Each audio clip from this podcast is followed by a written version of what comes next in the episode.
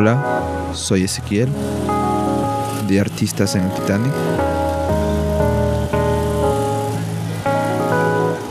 Ahora están escuchando Lemon Cocha. Disponible en todas las plataformas de streaming service. Spotify, YouTube, Bandcamp, donde pueden apoyarme y muchas, muchas más. Espero les guste. Seguimos con el podcast. dos semanas antes empezó la pandemia. Y, fue como un proceso emocional en ese sentido, como el aspecto, ups, el aspecto como romántico, el abrirse con uno, compartir todos los días, compartir espacio y em, objetos y eso fue como duro y no tenía mucho salida, mucho escape. Es un challenge. Eh, Entonces me en- empecé a hacer música. ya, ya, es curioso. A mí, a mí esto de los procesos creativos siempre me rayan bastantísimo también. Porque es como que tienes que asesinar al anterior, ¿no? O sea, tienes que literal. O al menos en mi caso me pasa. que Yo tengo que. Tengo una necesidad fuerte de que lo que pasó antes trato de omitirlo. O sea, no omitirlo como experiencia. Me gusta la experiencia. Pero la estética que usé antes necesito como. Ay, cambiar radicalmente. Porque necesito esto, es personal, ¿no? No digo que sí es como se hace, se hace. Pero es doloroso, creo, para mí eh, entrar en un nuevo proceso creativo. me cuesta. Ahora, el proceso me encanta, pero entrar, ese, ese paso extraño de- de- donde hay un vacío, donde no hay nada, o donde yo puedo creer que puedo hacer algo y quiero hacer algo, pero quizá no es que quiero ni puedo, o una de las dos. sí. Entonces sí me hace curioso. Eh, sí, no, o sea, una cosa de la que también quisiera que me hables, ya que estamos en esto, sería lo que me hablabas, lo que me comentabas antes sobre cuál es tu visión del estudio. Ahora, pues no sé si es que siempre fue así, no sé si es que ahora la tienes, no sé si es que está desarrollándose, pero me pareció curiosa. Sí, sí, sigo en, un- en el proceso de desarrollar el estudio, am, pero lo veo como más un espacio de creación. Y si algo puede sonar increíble, súper bien, pero al final me importa más como tener mi mesa frente a la ventana que tener el mejor, como la geo- geometría perfecta para que suenan mis monitores súper bien y que no hay como demasiado interferencia de las paredes y pa pa pa como eso de de sufrir para la música no no me sale solo no. No es que no me importe no me importa como para sufrir pero a mí me las cosas me salen bien cuando estoy feliz haciendo eso y para mí es como poner mi mesa y producir frente a una ventana y luego ver cómo mezclar, Am, pero siempre tener el espacio listo para crear, más que para, para que todo suena perfecto, así. Sí, no, y además, eh, bueno, quizás tu, tu estudio no es el mejor ejemplo, pero eh, es un mito esto de que las ventanas generan, o sea, claro que puede generarte ¿no? problemas de rebote acústico y tal, pero eh, lo típico que hacen, pasan en muchos home studios es que tú pones un, un ordenador enfrente de una ventana. Y eso en general no te va a generar más problemas que, que que tuvieras una pared. O sea, de hecho, si es que ya quieren ponerse pilas con la de la acústica, planeen en taparlos las esquinas. Ya, vale, no acuerdo la palabra. Las esquinas, porque al final, por lo general, hay muchos problemas ahí. Pilas con el, el techo también. Y ya está. O sea, que es lo que van a poder quizá costearse al inicio, ¿no? Ujú. Porque no va a haber mucho dinero. O que no, no va a haber nada. Sí, al final es full, si no haces como en plan súper hazlo tú mismo. Sale como full plata. Alguien me quería vender cuatro, eran como cuatro paneles, 200 dólares, como 250 total. Y al final hice como 13 paneles, en plan hazlo tú mismo, como fue fue full trabajo y full como planificación y dónde voy a sacar y qué madera y pa pa pa y dónde puedo encontrar esto porque yo tampoco tengo como la experiencia de buscar un carpintero en Quito y, cosas así, ¿dónde puedo comprar lana de vidrio? Y, y fue como, fue trabajo, pero saqué 13 paneles casi del mismo precio. Y solo es como una cuestión de lo que, que, que tanto quieres profundizar en el proceso de paneles o el proceso de estudio, el proceso de lo que sea que estás haciendo. No, no, sí, yo puedo colaborar esa historia porque yo hice mis bass drums por que sea el mismo precio. Entonces, sí, fue tal cual. No, no, de hecho fue más barato, que sigo eh, recordando, ¿no? Pero sea como sea, tengo aún lana de roca en casa. Yo lo hice con lana de roca y me quedó, me quedó bien, yo creo. También yo mido mucho el estudio, o sea, con un micrófono lineal, porque, no sé, soy un obseso de esas cosas. Es muy mm. personal. Pero sí, fue divertido. Eh, y ya bueno, ahora sí entrando como en, en, quizá en tu historia personal. ¿Por qué viniste a Quito? Eso es muy raro, pero también al mismo tiempo puede ser muy interesante. No siento que es muy raro como... No digo, es muy raro preguntar quizá. Ah, no, no, todo el mundo me pregunta. Vale, perfecto. A ver, yo estaba trabajando desde la computadora, sigo trabajando en, en ese sentido. trabajo por trabajo con música, pero la música de otras personas, como más mi trabajo que me gana plata esta cantidad todos los meses y no tengo que preocuparme. y nada, estaba, quería conocer Ecuador, estaba como viajando, estaba en Colombia, viví dos años en Buenos Aires y ahí ah, empecé con este trabajo y me dio la libertad de viajar y solo como Llegué a Quito después de cinco meses de locura en Colombia y fue como, ah, puedo dormir, puedo respirar, puedo comer comida que me hace bien. Y después, y, y es barato. Y como, o sea, la comida que te hace bien, al final es como lo que es más accesible en Quito. Y y nada, como creo que mi comodidad física eh, era un gran factor en ese sentido. Solo como me sentía bien, me quedé ah, y ya como me hice, hice amigos y me enamoré y ya tengo como poco a poco se desarrolló mi vida. Pero... Y tengo curiosidad de ese trabajo, exactamente de qué iba ese trabajo. No, no, ya. No sé, no sé si puedes contar. por una disquera, trabajo por una disquera. Vale, pero ¿qué, te dedicas a trabajar en producción para la disquera? O sea, ¿en qué parte del desarrollo creativo estás? ¿Eres la productora, la ingeniera de mezcla administración, como lo más, lo menos interesante. Vale. No, no, no, es que sea no es que no sea interesante o no, sino que una cosa que también trato de mostrar a veces en el programa cuando se puede es que hay como diferentes posibilidades de trabajo, ¿no? Porque muchas veces es como que no puede hacer una cosa y no puede hacer nada. Y se acabó todo y es como que no puede hacer muchas cosas. Sí, al final, como tener otro trabajo que no es la música, me ayuda a como no presionarme. Las cosas no me salen bien cuando me presiono, cuando estoy como, si, si estoy pensando, ay, tengo que sacar un hit porque tengo que tener millones de, de escuchas en Spotify para ganar 100 dólares o 80 dólares en ni idea que es como precio, como estar pendiente de ganarme la vida haciendo música, todo lo que haría sería como con esa presión de plata. Y nada, me gusta hacer otras cosas también, me gusta inspirarme, hacer un trabajo que no me importa, que no tengo que pensar en nada, puedo poner música que me encanta y solo como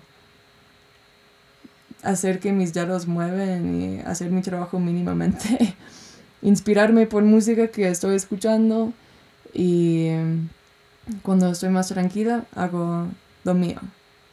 Pero sí, no, no siento la necesidad ahora de estar mezclando mi, mi mundo económico con mi mundo de, de creación. O sea, ¿sigues trabajando por esta compañía? Sí. Vale. ¿Y por qué traje a Hannah? Mucha, mucha gente igual puede pensar, ¿qué, coño pasa? ¿no? ¿Por qué trae a Hannah de repente? Pues una cosa que me parece muy curioso de Hannah es que quizá no digo que sea de las únicas ni de las pocas personas, porque hay mucha gente en Quito, pero que creo que abiertamente trata de, de hacer arte sonoro, que es algo que me interesa bastante. ¿Por qué me interesa bastante? Porque creo que no hay mucha visualización en Quito. Entonces, no sé. Que no hay mucho que en Visualización. Quito. Ajá. Y... Exacto. No, pero es verdad. Exacto, pero es verdad. Entonces, por eso he tratado de contactar con ella hace tiempos ya. Y digo visualización porque, de hecho, hay otra artista que, que está en Guayaquil, que es una venezolana increíble, que esperemos traer algún rato al programa, quizá nunca vamos a traerla, así que no voy a garantizar nada en este punto ya. Estamos por, estamos por terminar el programa, de hecho. Eh, entonces, yo qué sé.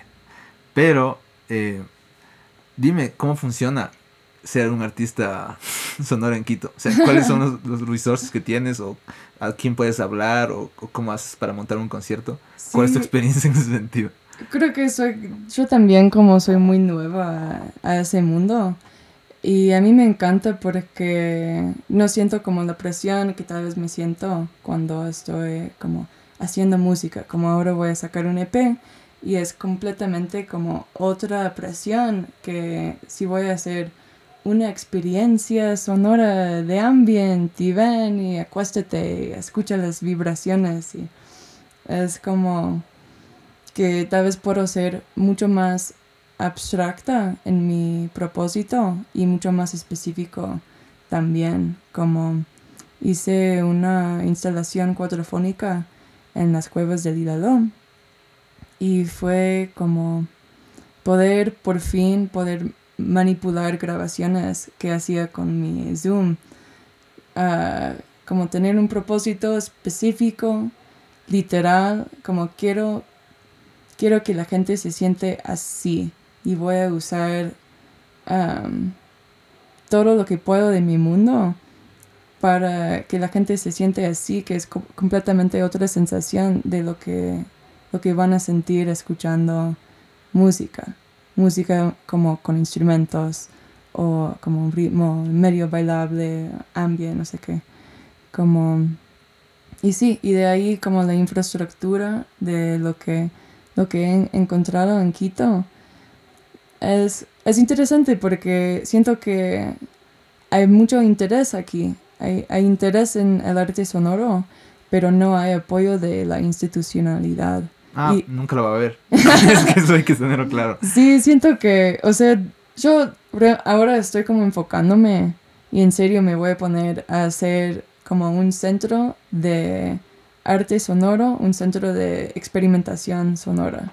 No sé cómo se va a llamar, no sé dónde va a ser todavía, pero hay como, siento que hay full potencial específicamente en Quito. Y sí hay historias, sí hay artistas como en, en esa onda, pero como tal vez no han tenido el apoyo que necesitaban o es todo muy underground y no tiene que ser así. Sí, o sea, de hecho lo que acabaste de decir es la historia de muchos tipos de estilos de música y de movimientos culturales en Quito que aún no tienen el apoyo. O sea, no sé, para poner un ejemplo, ¿no? La música popular o la música clásica, que ambos no, no tienen el apoyo. Podemos decir que la música clásica quizás un poco más snob en cierto sentido y jala algo, pero igualmente esta- estaría, estaría tergiversando las cosas, porque yo sé que hay muchos músicos que tocan música occidental, no me gusta decir clásico porque es muy abierto todo el término, que están, la están pasando mal, que es así, no y igual, yo que sé, se levantarán, tocarán, yo que sé, déjame pensar, Rubalcaba, no, Rubalcaba, esto es el mundo del jazz, tocarán algo de La Brauer, por ejemplo, por la mañana, me imagino un guitarrista, ¿no? Porque tengo un colega que es guitarrista, y ahora cada mañana y literal trabajar a esto, pero él sabe que es casi personal, que es casi como el camino de un samurái, porque, Sí.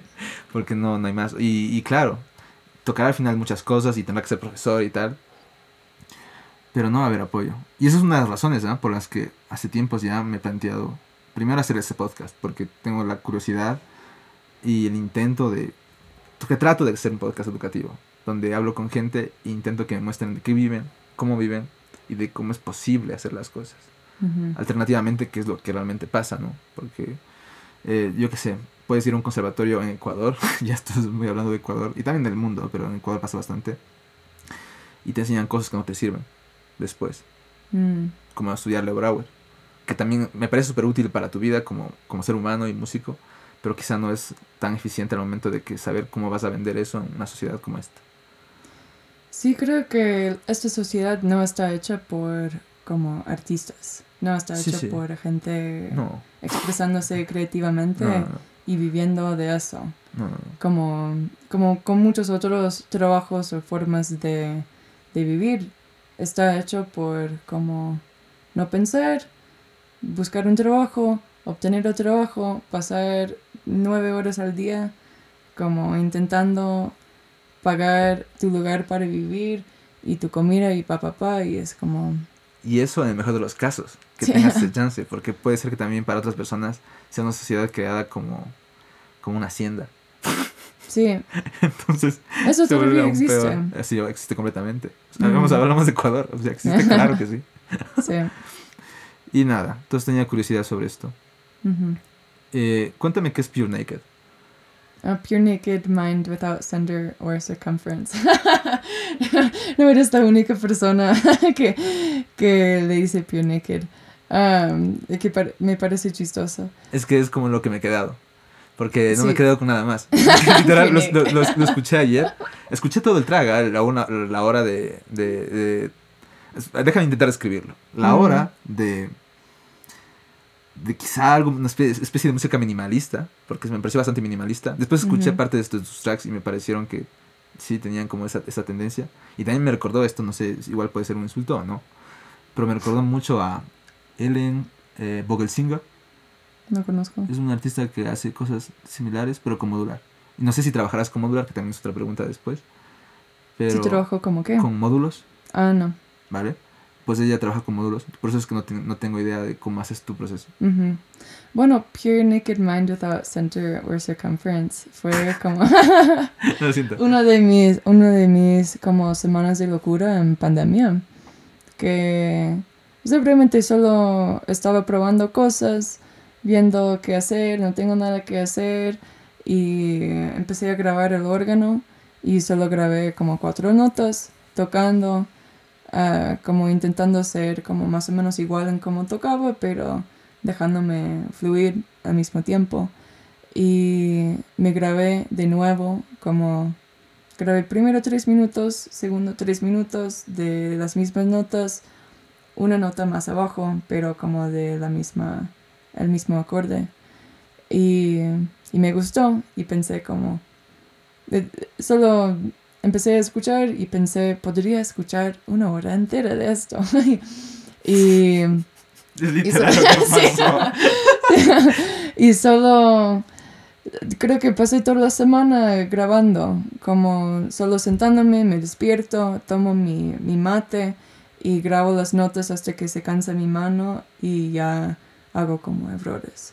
Y descanso, toco de nuevo, toco en una nueva parte del órgano, am, pa, pa, pa, pa, pa, la misma cosa, pero en formas diferentes durante el tiempo que necesitaba para, para acabar una hora, que creo que al final fueran como del tiempo que toqué físicamente ahí, dos horas y media. Cuatro, cuatro porque pasé una hora para los, los bajos. Hice todos los bajos como de una vez. Y, y nada, como edité un poco el sonido, pero tampoco tanto porque el órgano es hermoso como está. Y ahí le mandé a, a Master. Tú nomás te dices sus temas. No, Vale. al, al- creo que no, de lo que he sacado, ¿Y tú mezclas No. los temas? lo que puedo, sí, pero como tengo el estudio más de creación que mezclar, masterizar y realmente como lo que me lo que me inspira de la creación no es estar como viendo menos punto seis um, o menos punto seis dos oh, her- Hostia, esto me parece una buena conversación porque a mí me raya bastante cuando después, a veces, no, a veces pasa, también no sé con quién trabajarás, no sé quién sea tu equipo.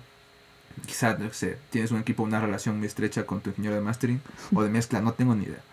Pero a mí sí me raya cuando trabajo con un ingeniero de mastering, que quizá no conozco tanto, o quizá no conozco ya, porque a veces pasa mucho eso, y me llega el track y digo, joder, ha cambiado todo. Mm, Y, y me mata a mí.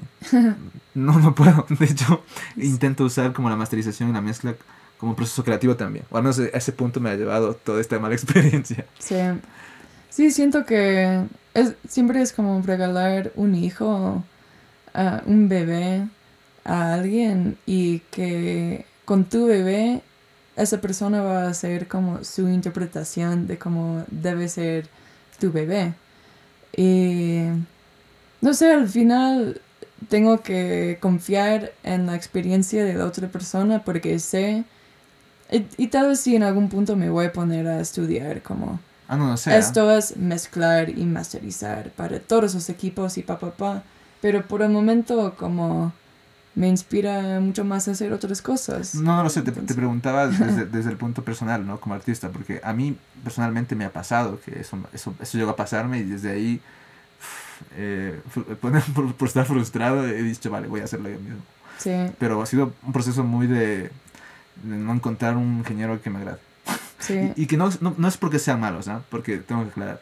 Sino que llegó un punto donde no, no era la idea que yo tenía. Sí, siempre es así, creo.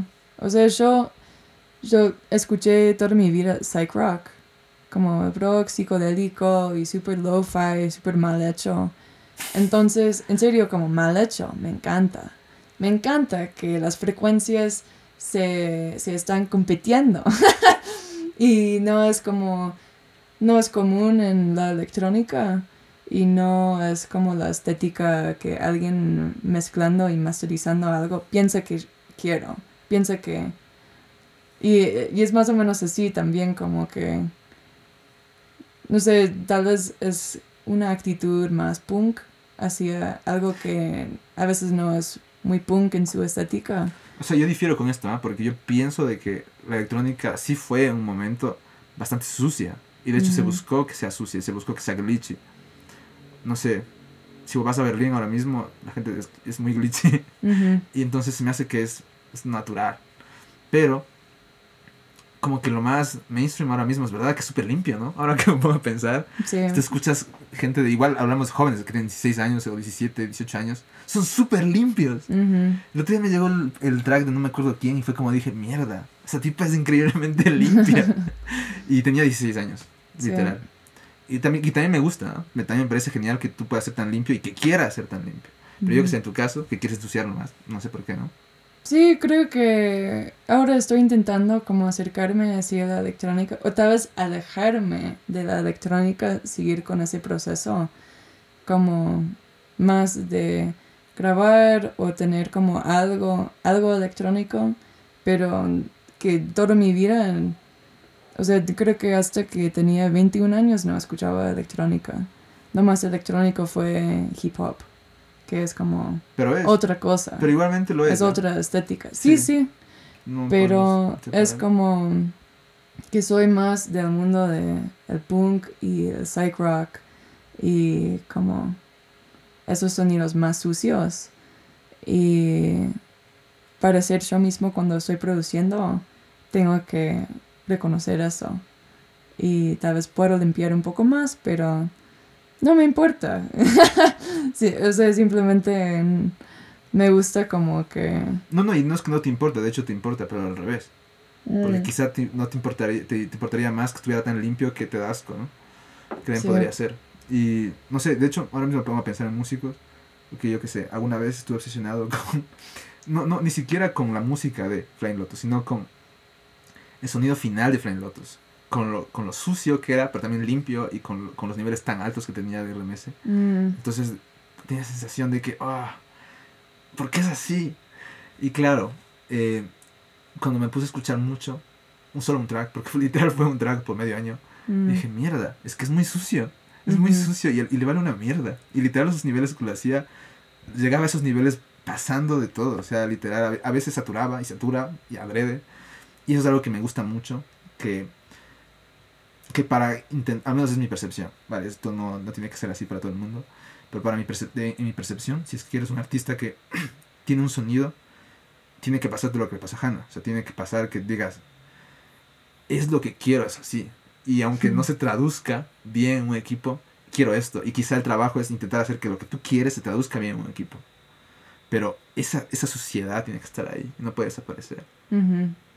Sí, para mí, o sea, como volviendo a lo que dijiste de Flying Lotus, que somos del mismo lugar, somos de la misma ciudad. Soy de Los Ah, Ángeles y él es de Los Ángeles también, de otra parte, o por lo menos somos de sur de California, ¿no?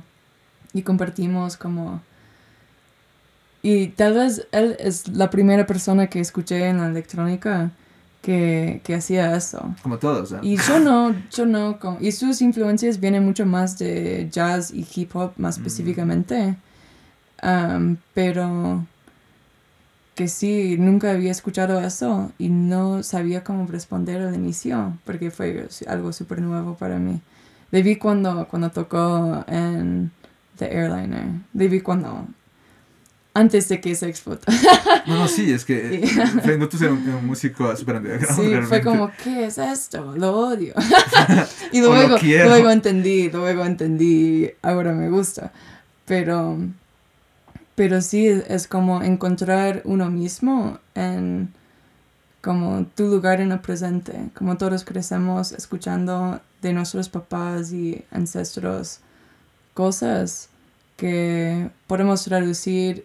Si yo entro si soy participante en la electrónica de Ecuador en algún sentido, puedo inspirarme por amigos y por la historia musical de Ecuador, pero no es lo que soy. Y es como una, una- un diálogo constante en mi mente de como ¿De qué donde sí, cómo puedo expresarme viviendo, siendo gringa, pero hace cinco años que no vivo en Estados Unidos y, y expresándome en, mi presente. Sí. Y, y es que de hecho esto me remonta a lo que hablábamos al inicio, ¿no? Y porque decía que para mí se me hacía tan duro comenzar otra cosa. Y es, y es esto, de que yo creo, o no sé si cambia todo el tiempo mucho o lo que sea, pero tengo la sensación de que me cuesta saber qué es lo que quiero después de que acaba un proyecto. Mientras más grande, peor. ¿ah? Mm, Se acaba y es como, oh, no, no, no, no quiero hacer nada. ujú, Y, y me cuesta decir, vale, quiero hacer esto porque sí lo quiero. Me cuesta saber cuándo realmente quiero. Y por eso es que me toma el tiempo de... mi- Puedo decirlo sufrirlo, pero también es como buscarlo, ¿no? Quizá yo Ujú. lo hago con más sufrimiento, no sé por qué. Pero me lo toma el tiempo. De decir, vale, voy a esperar. Y, nada. Sí, para mí es como esperar porque tengo como ideas y tal vez mis ideas son más como desde mi ego. Esto sería súper chévere mostrar a otras personas. Sí. O esto realmente me obsesiona. Como es una cuestión de esperar si la idea sigue ahí unos días después, grabar o hacer lo que, eh, concretar en lo que sea que es tu proceso. Y, y si no, olvidarlo y seguir viviendo tu vida. Sí, sí, completamente. ¿Y tú tienes algún proceso que lo repitas? ¿Tienes algo que digas, a veces me gusta hacer esto o comienzo haciendo esto? Sí, o sea, no, realmente no, en, en general no me salen como... Me, me inspiran más porque no soy, nunca estudié música en una academia como ni hice como un taller de producción electrónica, pero no puedo, las, las ideas me salen mucho más desde como la sensación o un proceso físico de, ay, ahora quiero grabar el órgano así o quiero grabar esta cosa así, que mi creatividad no fluye como en una, tal vez en una, de alguien que tiene una traye- trayectoria más típica en la música porque solo estoy como experimentando con lo que sé lo que me interesa en el momento. Sí, ese es un poco el problema de muchos músicos académicos. O sea, sea lo que sea, producción académica o, lo- o yo que sé, música, yo que sé, como que eres músico de jazz o músico clásico, que quieres comenzar a producir cosas. Creo que se cae mucho en el tópico de que tienes que seguir un camino, Mm. o hay un camino. Y de hecho yo una vez también lo pensé. Pero, de hecho, eso me remonta otra vez atrás al asunto de del arte sonoro que busca eso, de hecho romper eso, porque busca usar todos los recursos que quieras para, para plasmar tu idea. Y, por lo- y, lo, por lo- y realmente el problema antes es mi visión personal, el problema antes de la tecnología era que había muchas limitaciones. y aún las haya. No digo que la tecnología haya solventado todos los problemas, pero es verdad que tengo la sensación de que nos da más plasticidad. Es más eh, fácil de usar ciertas, de, de, crear ciertas cosas, ¿no? Como ambientes, momentos y diseñar esto, que eso también es muy divertido. Entonces, es genial porque es mucha libertad, pero al mismo tiempo tienes tanta libertad que te agobia. Y también tienes tantos géneros ya hechos que dices, debo hacer esto. Entonces es como, ah, sí hay que planteárselo bien porque, ¿no? Sí. Porque hago todo el tiempo. Sí, creo que yo antes como pasaba un poco más, pasaba mi tiempo más uh, ansiosa por, bueno, ¿y qué más voy a hacer? Y tengo que hacer, no sé, como hacer algo más bailable tal vez o más como tecno, lo que quiera en una escena como más específica porque, no sé, siendo yo no siento que me quedo como específicamente en una escena y intentaba como moldearme a eso. Pero no me sale. No, no soy como tan... No tengo el conocimiento como tal vez músicos académicos para eh, falsificar una sensación musical. Como... Hablas de un intérprete, ¿no? O sea... O un compositor que haya sido educado, claro, porque al final tienen que recrear cosas. Como si, si te sientes como la mierda y tocas el piano súper bien y tienes todo el talento de tocar el piano, puedes sentarte y tocar como si fueras feliz. Pero yo tocando el piano, que voy como un año aprendiendo, si me siento como la mierda, no me sale como algo feliz, naturalmente. Me parece un buen tema. No, yo creo que yo, yo difiero porque es mi, mi, experiencia personal, ¿no? Yo fui Simon mucho tiempo, entonces, uf, lo llegué al fin, no, no, es que lo haya terminado odiando, pero sí ha sido algo que eh, he tenido que dar a distancia, porque me, me absorbía muchas veces. Entonces, una cosa que recuerdo era que eh, a veces pasaba que me sentía mal y conectaba y tocaba, no, sé, no, no es que tocaba mal, no creo que te haya tocado mal, yo qué sé, puede ser que sí, pero sentía que sonaba triste, o sonaba doloroso, o sonaba feliz, y así. y, creo que tenía un buen vínculo. Y a veces también pasaba algo muy raro, que eso puede ser muy de intérpretes, por eso te decía lo, de ser intérprete. Y es que igual estaba mal, pero tocaba, yo sé, un trío con unos colegas que me gustan mucho. Y era música del, se me imagino, del contrabajista que era muy buena. O al menos me hacía mucho, muy feliz, ¿no? Era muy happy para mí la tocaba y salía mejor. Mm. Entonces era raro, ¿no? Como que la música venía a mí y me generaba una especie de experiencia curativa. Y, también fue muy, es una, son experiencias diferentes, ¿no? Pero que sí, que, que, pasa de todo, no, no, solo, no, solo, no solo somos unos, un fraude. No, no, oh, no decías, tal vez mejor dicho es, como que te sale bien. Te sientes como la mierda y te sale bien igual porque sabes cómo hacerlo. Y yo solo como es, es otra cosa, es, es, otro proceso, otra forma de acercarme. Sí. es otro proceso. Otra fluidez creativa. Sí, sí, sí, sí, es completamente. Y, y me pasa que un cambio de... Incluso no actúo diferente, pero sí es como un cambio psicológico de cuando estoy haciendo, tocando la música de alguien, a cuando tengo que tocar mi música, o a cuando literal, yo qué sé, estoy en la nada intentando improvisar de cero. Mm. Y es muy divertido, no sé, me pongo, me siento como un actor de alguna forma. Interesante.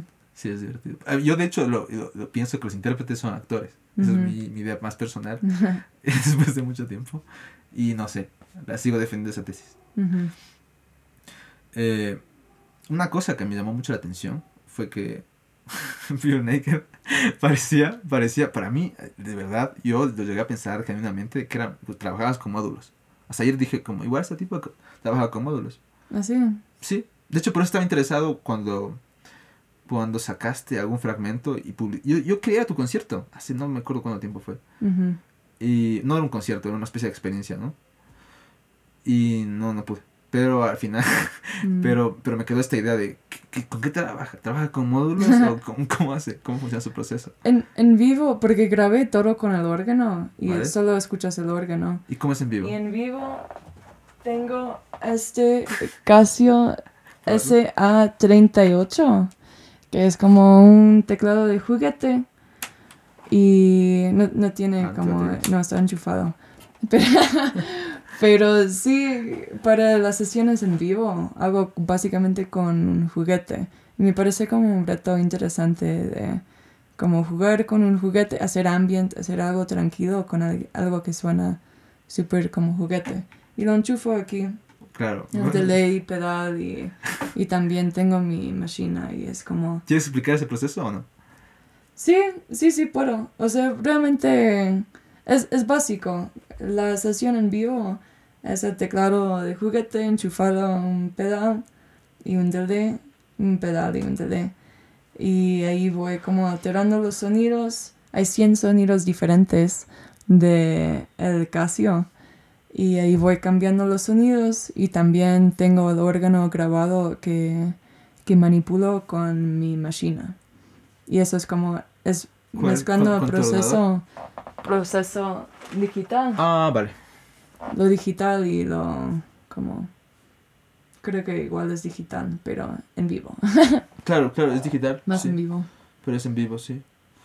Sí, es curioso. Me, me gusta mucho tu setup, ¿ah? Y además no es un setup cualquiera. O sea, vamos a ver, este pedal es un pedal de puta madre. Mm. Eh, y bueno, también tienes. ¿Qué es esto? ¿El, el machine de qué? ¿De qué compañía? Máquina de Native Instruments. Claro. O sea, claro, haces granular y cosas de estas. Mm, Divertido. Eh, sí, es un, es, un, es un setup guapo. gracias. Sí, es, es todo, todas son cosas usadas. Al final intento quedarme como con una política de, de cosas usadas, lo que puedo comprar. o este delay me regaló mi papá, que es como en serio algo de los 80, que no quería mi papá, como no le sirve por su proceso creativo. Y con esto, que tal vez no es el mejor delay del mundo. Pero está muy bien. De hecho, este delay. Está súper en bien, sí. te- está bien. Sí, Es muy difícil conseguir uno de estos, yo creo. ah, conoces ese delay. Lo he escuchado, sí. Ah, En serio, yo no sabía. Para mí es como un delay. Me regaló mi papá y, No, y si, ya. si un día vas a venderlo, puedes, Ah, no, no puedes, puedes tirar mucho para arriba. Ya es como algo de la familia. ¿no? No, sí, sí, es curioso. Eh, A, mí me- también me gustan muchas cosas vintage porque, bueno, no solo por el valor, ¿no? Porque es verdad que a veces también lo que he hecho es comprar cosas vintage y después los vendo porque al final sé que no se van, a- no se van a devaluar. De hecho, mejor suben. Pero tienen un sonido muy diferente. La construcción es diferente, no suena tan cheap, suena Mm. tan barato. Muchas veces con ciertas cosas, no sé, cuando uso trabajo muy digital, me suena todo muy, ah, muy barato, muy raro, ¿no? como que no tiene, no sé, le falta cuerpo. Sí, a mí me cuesta mucho como trabajando con solo la máquina para sacar beats. Me cuesta un montón encontrar un sonido que me gusta. Al final solo, ahora solo estoy como grabando y manipulando la forma que quiero. Pero como siento que para mí también es, es que lo digital, porque hay tantas opciones, es menos personal. Es un poco parecido a lo que a mí me pasó cuando compraba CDs. Era chiquita y compraba CDs y escuchaba cada canción y sabía toda la letra de cada CD. Y fue como algo, no, no exótico, pero que valoraba un montón, como cada CD que tenía. Y luego ah, podía bajar de la internet o escuchar todo lo que quería de la internet. Y empecé a ser consumidora de música, como más, Masiva.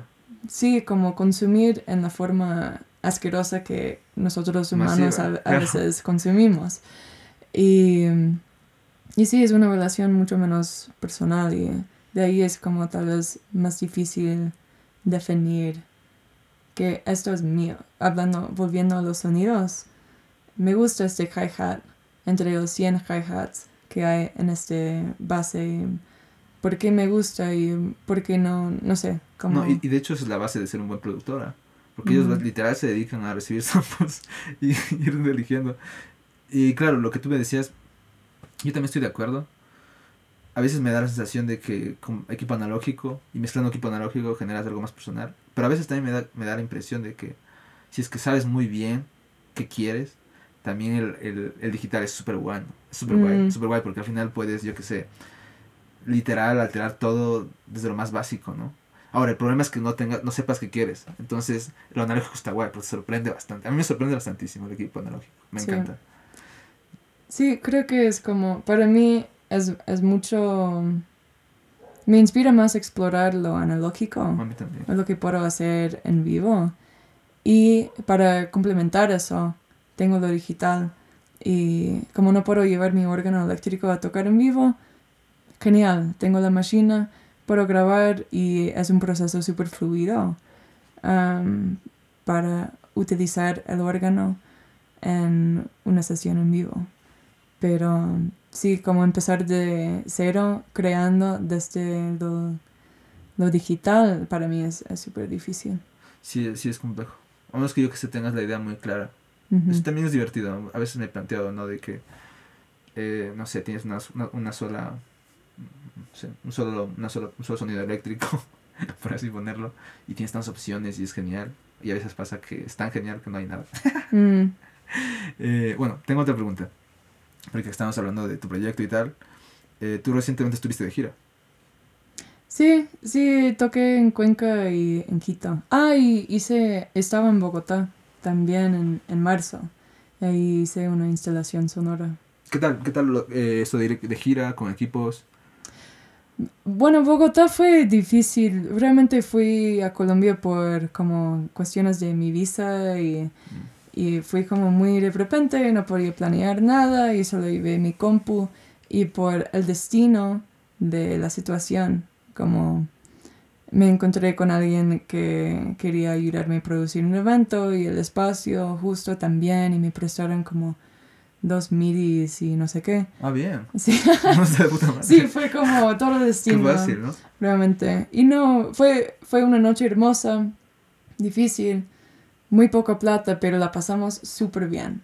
Y fue como una forma de aprovechar de... Solo había hecho esa instalación en las cuevas del Ilalón, que es hermoso y también es como no tan accesible a veces y sí me quedé con ganas de como tocar en otros lados la misma cosa. Tengo curiosidad, tú hablas de la instalación, ¿cómo trabajas tu instalación? ¿Tú qué haces? ¿Tienes cuatro outputs o...?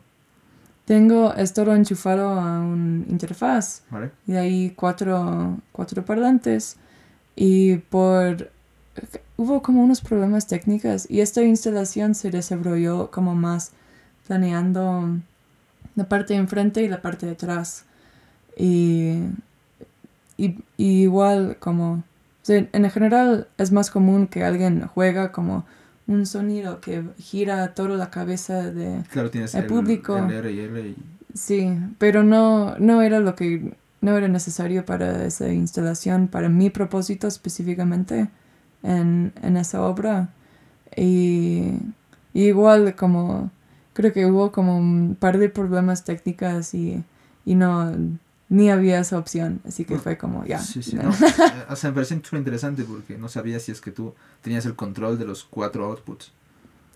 En general eso sí pasa, pero no, yo no. ¿Y, co- ¿Y cómo lo haces? Porque, a ver, yo estoy interesado en eso actualmente y al momento la solución que he visto que es viable es usar Reaper, como no me acuerdo qué otro programa más, y está bien, está bueno el control. Solo que yo uso Ableton Mm. de toda la vida y se me hace como ah, tener un coñazo cambiar de dedo. Sí, solo usé Ableton. Estaba manipulando Ableton con MIDI y como haciendo lo que podía con Pero te equipo. permite, Ableton te permite enviar a cuatro outputs diferentes, Hay, diferentes señales. hay un plugin, pero para mi versión de Ableton no, no funcionaba. ¿Cuál es el plugin? Yo quiero saberlo. No sé. Ah, vale. Es como, no sé, uno de esos. Ni idea.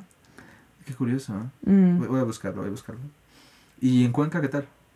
Bien, hermoso, lo hicimos en como en un lugar de, de artes ariales o algo así como de telas y ese eh, fue como estaba tocando y gente estaba colgada en- de las paredes y, y fue hermoso, fue divertido y una buena excusa para visitar Cuenca también. ¿Y tus visuales tú también los manejas? O sea, tú tienes No. un concepto. Mi, mi compañero es el que hace las visuales para el proyecto de Pure Naked Mind. Ajá. Y él hizo como todo, igual un proceso analógico de grabar y luego manipular el video y lo manipula en, en vivo para acompañar. Tiene buena pinta. O Sí, sea, es como tu DJ y tú hace- eres la que hace el audio y tal. sí, Tiene buena pinta. sí, sí, es divertido. ¿Tienes, ¿Tienes poco tiempo? Sí, ya es el momento de... Si tú quieres, ya podemos ir terminando. No hay ningún Ok. problema. Eh, ¿Tienes algún trabajo que estés a punto de sacar? O lo que sea que tengas, que esté cerquísima. Sí, cerquísima, cerquísima, sí. Ahorita en septiembre voy a sacar un nuevo EP con la disquera Voodoo Hop. Se llama Cosas Finas. Y, estoy súper emocionada porque es como una exploración tal vez de lo inocente y eh, más psicodélico desde mi perspectiva de lo que es eso. Y también en septiembre sale una colaboración que hice con el Hermetics, que va a salir por el Multiculti. Vale, eh, no sé si quieres promocionar tus redes sociales o un disco que ya tengas por ahí. Puedes decirlo todo. ¿ah? Ya, ah, estoy en Instagram como Hannah Lee Bebé.